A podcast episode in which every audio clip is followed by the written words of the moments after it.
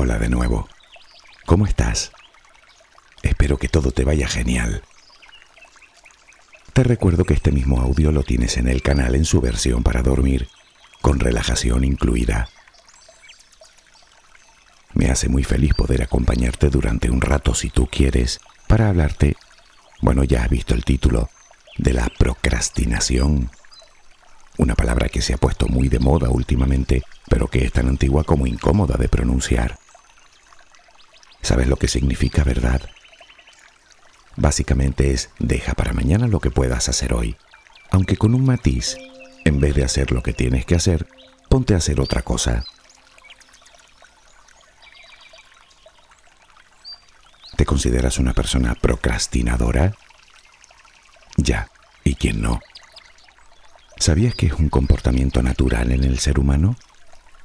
Todos somos procrastinadores en potencia, unos más, otros menos pero todos pasamos alguna vez por esa situación. Y lo más inquietante, todos estamos expuestos a caer en la tentación. Tal vez saber esto te alivie un poco si te consideras como tal, pero será por poco tiempo. Lo que te propongo hoy es hablar de los mecanismos que mueven esta conducta. Tal vez entendiéndola no sea a ti y a mí más sencillo vencerla. Siempre es bueno conocer al enemigo, ¿no te parece?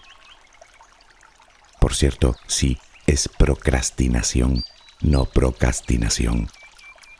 Yo mismo lo pronunciaba de forma incorrecta, pero lo entendí cuando comprobé su origen etimológico.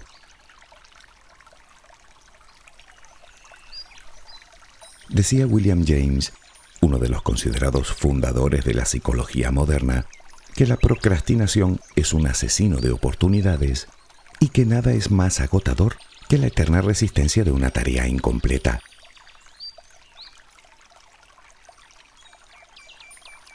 ¿Por qué procrastinamos? ¿Lo hacemos todos por igual?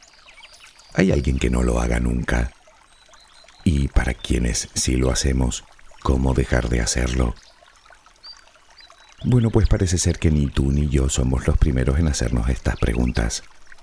Muchos investigadores se han involucrado en el tema para llegar a algunas conclusiones que conviene conocer.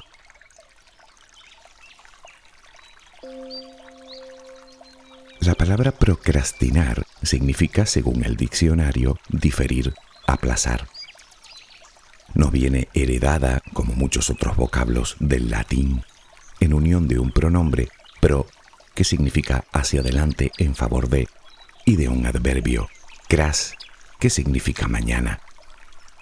Vamos, que no hay duda de su significado y tampoco de su pronunciación.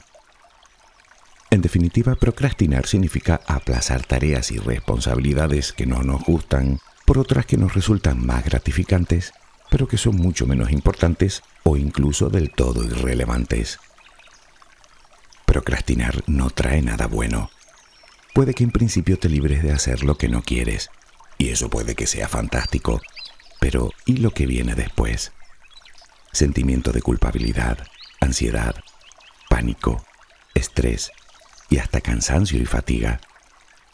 Y eso cuando la tarea tiene una fecha límite, como pudiera ser la fecha de un examen. Pero cuando no la tiene, podemos dilatarlo toda la vida. Ya sabes que hablamos de mil cosas diferentes, desde decirle algo a alguien, terminar un trabajo, cambiar malos hábitos por buenos, preparar una prueba de cualquier tipo, tomar una decisión que creemos trascendental, comenzar algo como dar el primer paso de un proyecto o de un sueño. No obstante, antes de hablar siquiera de posibles remedios o recomendaciones para dejar de procrastinar, sería mejor entender bien el mecanismo de esta forma de proceder. Por cierto, ¿sabías que según algunos estudios, la genética también influye en esto. Parece ser que unos somos más proclives a procrastinar que otros. Resulta que algunas personas tienden a distraerse con más facilidad en determinadas cosas que les resultan más placenteras a corto plazo, por supuesto. Es decir, que sí, hay personas que tienden a hacerlo más que otras. Como curiosidad, los investigadores descubrieron una cierta correlación entre la impulsividad y la procrastinación. contrario al sentido común, la gente que más aplaza sus tareas resulta que suele ser a la vez más impulsiva.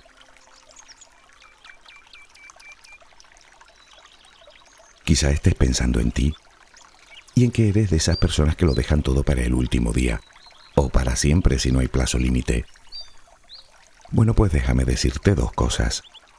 Primero, no eres una de esas personas. Eres tú, diferente al resto. Y lo segundo es que procrastinar tampoco es que sea patrimonio tuyo. En todo caso, lo que sí son tuyos son los motivos por los que lo haces.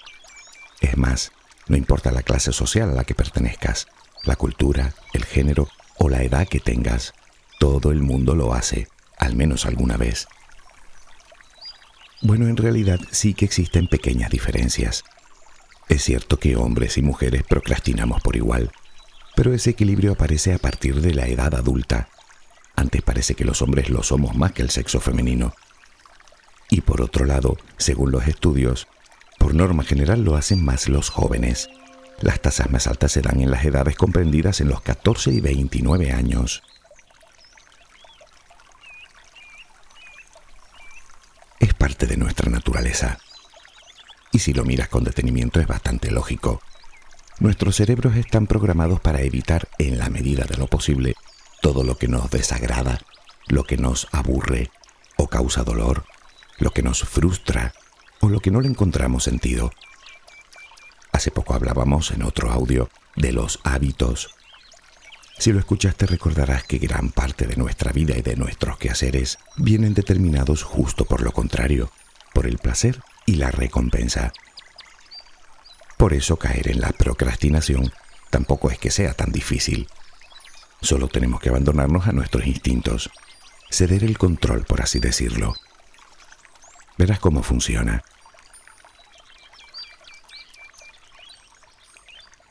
Una parte de nuestro cerebro se dedica a planificar las cosas y a tomar decisiones. Esa parte se llama corteza prefrontal.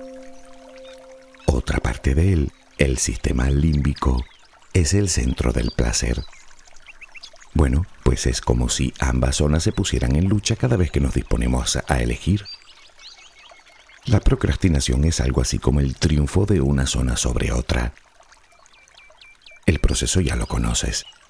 Sabes que cada vez que hacemos algo que nos gusta, nuestro cuerpo libera pequeñas cantidades de dopamina, una hormona que nos hace sentir placer. Esto hace que cada vez sea más probable que repitamos la acción. Y la repetición también sabes que nos lleva a crear el hábito. De esta manera nos volvemos adictos a ese pequeño impulso de dopamina que aparece junto a la procrastinación. Y tanto es así que nos convertimos en procrastinadores crónicos.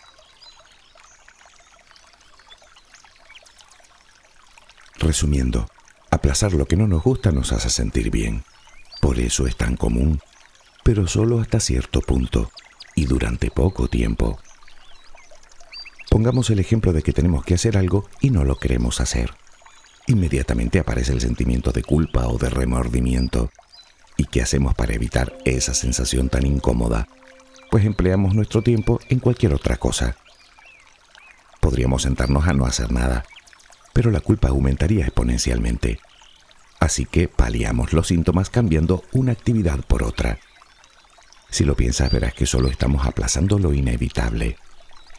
Pero eso sí, nos estamos buscando una buena excusa por si alguien nos pide cuentas, incluidos nosotros mismos.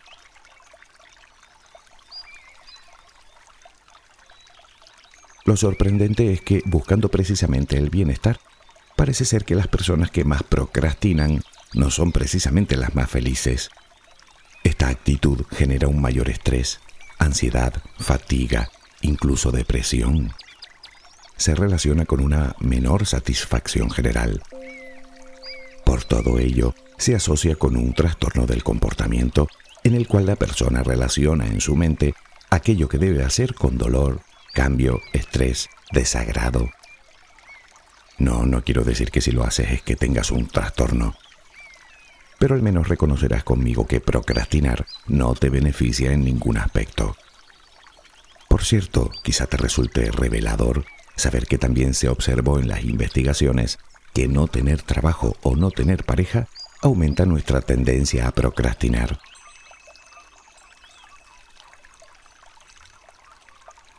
Bueno, ya sabemos cómo funciona nuestro cerebro en el proceso, pero intuyo que no es tan sencillo.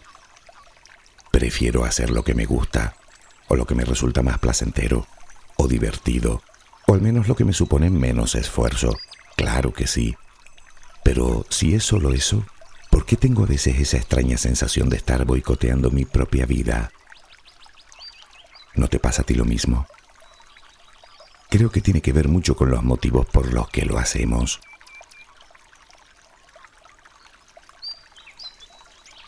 Procrastinamos por multitud de razones y en general por todas a la vez. Aunque quizá debiera decir que procrastinamos por una concatenación de razones todas ellas creadas en nuestra cabeza. Verás, se supone que un primer motivo es considerar esa labor como algo aburrida o confusa o desagradable. Vamos que no nos produce placer en absoluto. Y de eso nadie tiene la culpa. Te gusta lo que te gusta, punto. Sin embargo, pensar en ello negativamente no hace más que encender la mecha de la procrastinación. Nuestra cabeza comienza a tomar el control y comenzamos a predisponernos a ello. Nuestros pensamientos se disparan alimentando el sentimiento de desagrado. Magnificamos los inconvenientes y minimizamos los beneficios, si es que los vemos por algún lado. Vemos la tarea como algo descomunal, tanto si lo es como si no. Así que nos sentimos abrumados. Al final, lo que sucede es, como siempre, que nos anticipamos configurando en nuestra cabeza una perspectiva irreal de lo que vamos a hacer. Aparece la pereza, la impaciencia, nos sentimos saturados de responsabilidades. Total, mejor lo hago mañana.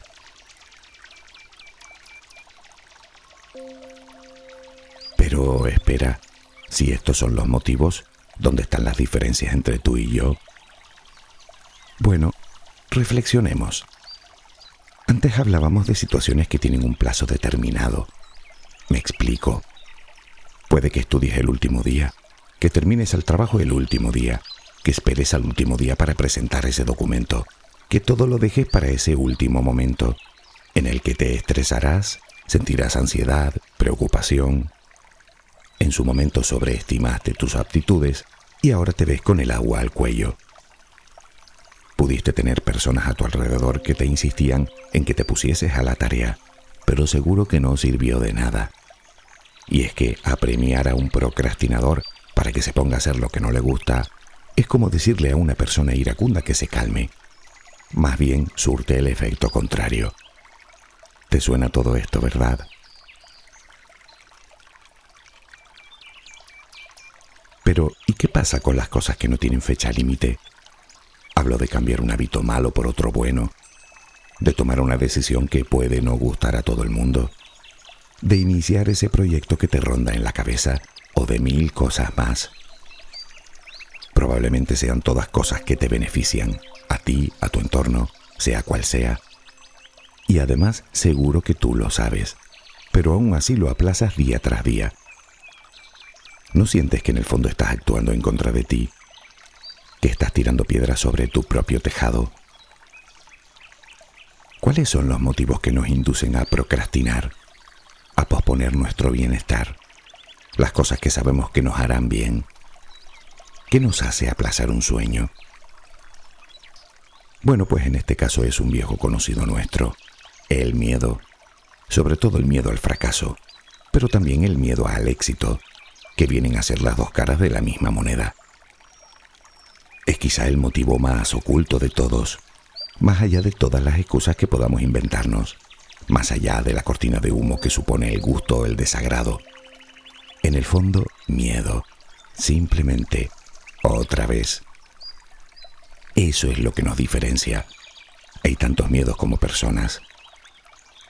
El miedo atrae inseguridad, baja autoestima, falta de confianza, pesimismo, ¿Para qué hacer nada, verdad?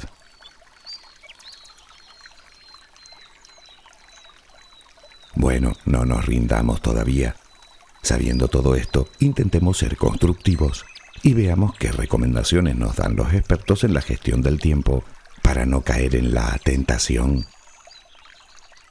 Naturalmente no podemos centrarnos en casos concretos porque la casuística es infinita, pero aplicando una serie de consejos podemos reducir, digamos, el índice de incidencia, tanto en el día a día como en nuestro proyecto de vida.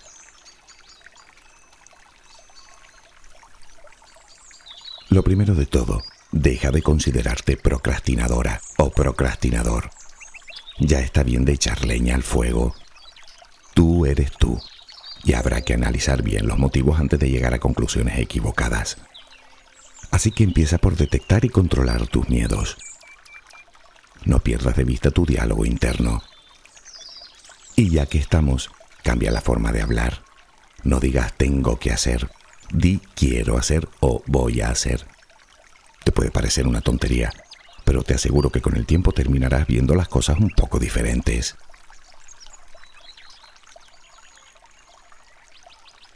Lo segundo, y como norma general, si la tarea te lleva un máximo de dos o tres minutos, hazla ya. No la dejes. Quítatela de encima.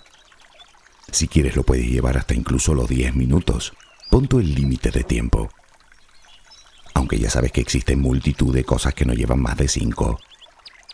¿Por qué aplazarlas? Sí, ya sé que no te apetece, pero ¿qué te hace pensar que te apetecerá después? Y déjame decirte otra cosa sobre esto. Lo que hagas, hazlo bien, por puro egoísmo, para no tener que hacerlo dos veces. Sería bueno que empezaras a tomar conciencia de tu tiempo de cuánto tiempo dispones y de cuánto inviertes o dejas de invertir en según qué tareas. Prioriza. Haz una lista. Pero ojo, sé realista. Las notas con 20 cosas apuntadas suelen terminar en la basura porque nos producen estrés. En el día a día debes ponerte objetivos alcanzables y sentir que los estás cumpliendo.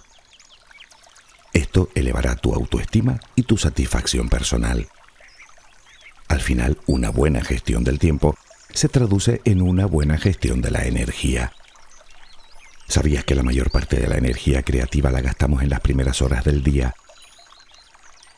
Tal vez deberías modificar tus hábitos de sueño con el fin de madrugar si no lo haces y aprovechar esos momentos para realizar esas tareas que se te resisten o que requieren un mayor esfuerzo de concentración. En fin, es una sugerencia.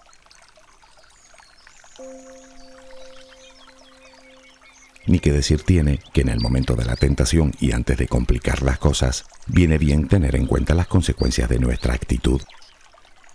¿Qué sucede si no lo haces? Puede que me digas nada. ¿Seguro? Bueno, pues, ¿y qué pasa si lo haces? Piénsalo otra vez. Muchas veces nos enfrentamos a tareas realmente grandes o dificultosas entonces las ganas de empezar disminuyen todavía más. Bueno, y es lógico si vemos la totalidad de la tarea. Es como querer escribir el Quijote en una tarde. No lo empezarás en la vida. Seguro que don Miguel de Cervantes no se lo planteó así. De hecho, nadie sabe con certeza cuánto tardó en escribirlo. Unos dicen que siete meses, otros que quince años. Pero desde luego no fue en una tarde. Bueno, ¿y si haces lo que hizo él? Partes el trabajo en trozos más pequeños. Pongamos un ejemplo menos creativo, pero que ilustra muy bien la situación. Si tienes que estudiar 20 páginas de un libro y te examinas dentro de 10 días, ¿no será mejor estudiar dos páginas diarias que 20 en una noche? Sí, ya, ¿quién no sabe algo tan elemental? A donde voy yo es, vale, ya lo sabes, pero ¿realmente reflexionas sobre ello? Me explico. Ya te haces una idea de lo que ocurre si no lo haces, pero ¿has pensado seriamente en qué sucede si lo haces? Si haces lo que debes. Yo te lo diré. Reduces el estrés y la ansiedad, mejoras tu autoestima, mejoras tu satisfacción con la vida y contigo. Tienes esa sensación de haber cumplido con tu responsabilidad la sensación del trabajo bien hecho. buenas calificaciones que se traduce a su vez en más satisfacción. Creo que son razones de sobra. Pero si además eres una persona un tanto insegura, tal vez recibas esos elogios que necesitas o percibas buenas caras a tu alrededor, sino cosas mejores. Aunque creo que solo con los beneficios que te produce a ti ya te puedes dar por bien servida o bien servido. Y lo puedes extrapolar a cualquier ámbito de nuestra vida. Todo eso sin contar que la repetición convierte la acción en un hábito y las rutinas hacen que cada vez nos cueste menos hacerlo.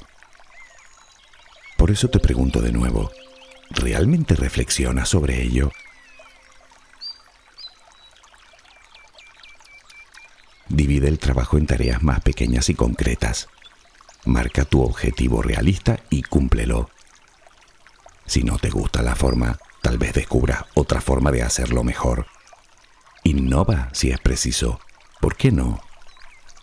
Pero eso sí, en los periodos de trabajo intenta que no hayan distracciones. Y por supuesto, premiate cada vez que cumplas el objetivo. Te lo mereces. No necesitas que sea gran cosa. Puede ser hacer algo que realmente te guste o te relaje.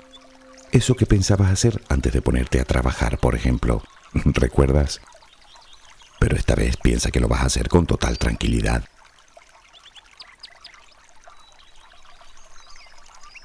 A veces eso que tenemos que hacer, no tenemos que hacerlo en un lugar determinado. Quiero decir, siguiendo con el ejemplo de los estudios, ¿quién te dice que tienes que repasar esos apuntes en una mesa de escritorio? ¿Por qué no hacerlo en un lugar que te guste más? Un parque, la playa, el campo. Y de paso puedes hacer que alguien te acompañe e incluso que te ayude. Poner música de fondo o uno de los audios de José Carlos Carrasco. es broma. En serio, ¿por qué no intentar hacerlo divertido? Aunque claro, todo esto no te va a servir de nada si crees que ahora no es un buen momento. Ya, mejor mañana, ¿verdad?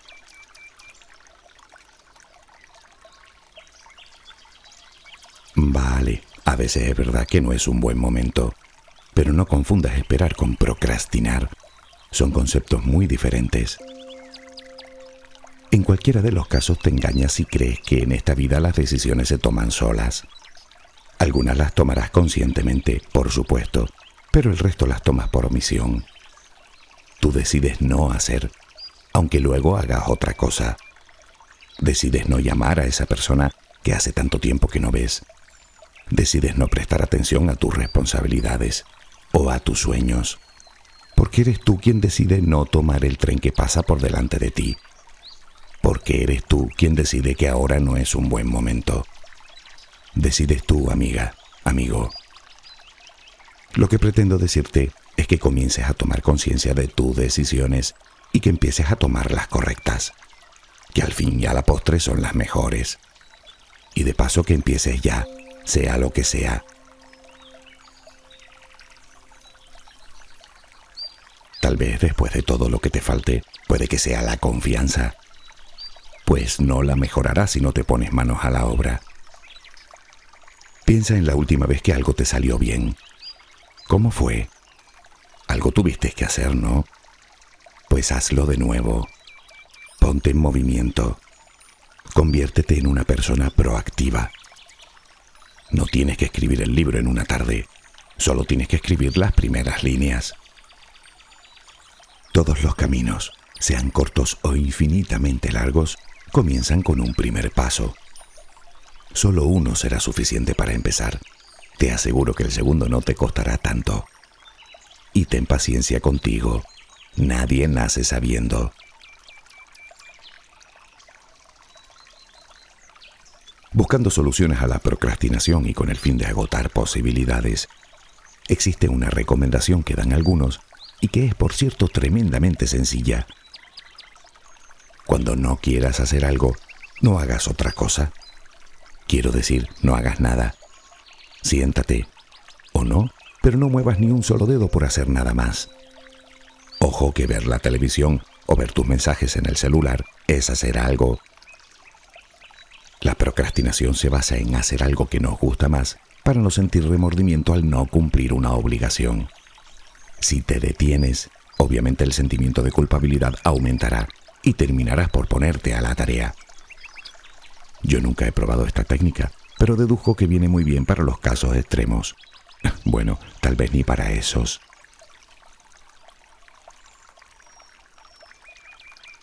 Y por último, pero de vital importancia, ponle pasión. Aprendemos mejor si ponemos pasión. Trabajamos mejor si ponemos pasión. Vivimos mejor si le ponemos pasión a la vida, a las cosas que hacemos, a nuestras relaciones. Ningún sueño se ha cumplido si quien lo sueña no le ha puesto pasión. Yo no puedo hacer que te quites los miedos. Eso es algo con lo que tienes que trabajar tú.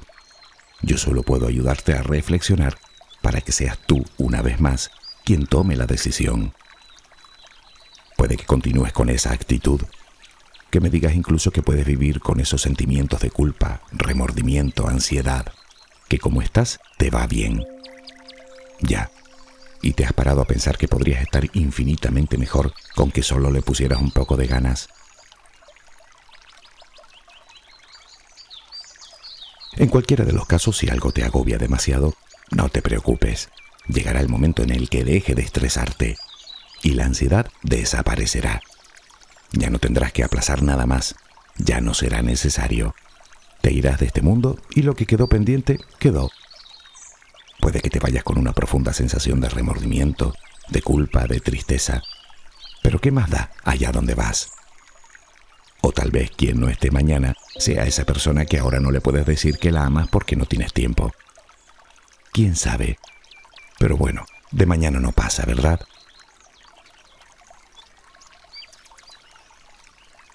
Me he puesto algo melodramático para intentar manipularte un poquito. No quiero ponerte triste, pero convendrás conmigo en que la vida sí que tiene una fecha límite, que ojalá sea muy lejana, vale, pero una fecha que nadie conoce. Piénsalo, por favor. No te estoy pidiendo que te centres en la muerte, te pido que te centres en la vida, que es lo más valioso que tienes ahora mismo entre tus manos. Nos conviene a todos recordar de vez en cuando que no tenemos nada bajo nuestro control, salvo nosotros mismos. Somos nosotros los que elegimos qué hacer con nuestro tiempo. Y que no te quepa duda de que lo que siembras hoy es lo que recogerás mañana. A veces nos sumimos en la tristeza y la desesperanza sin comprender que en nuestra voluntad está ese primer paso que nos puede sacar de donde estamos.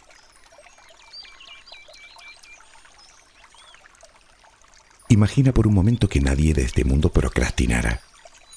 ¿Cuántos libros se escribirían? Aunque afortunadamente en el mundo siempre hay alguien que decide tomar la decisión correcta. Así tenemos vacunas, energía en los hogares, vehículos, celulares, internet y todo cuanto ves a tu alrededor, incluido el Quijote. ¿No te gustaría ser una de esas personas?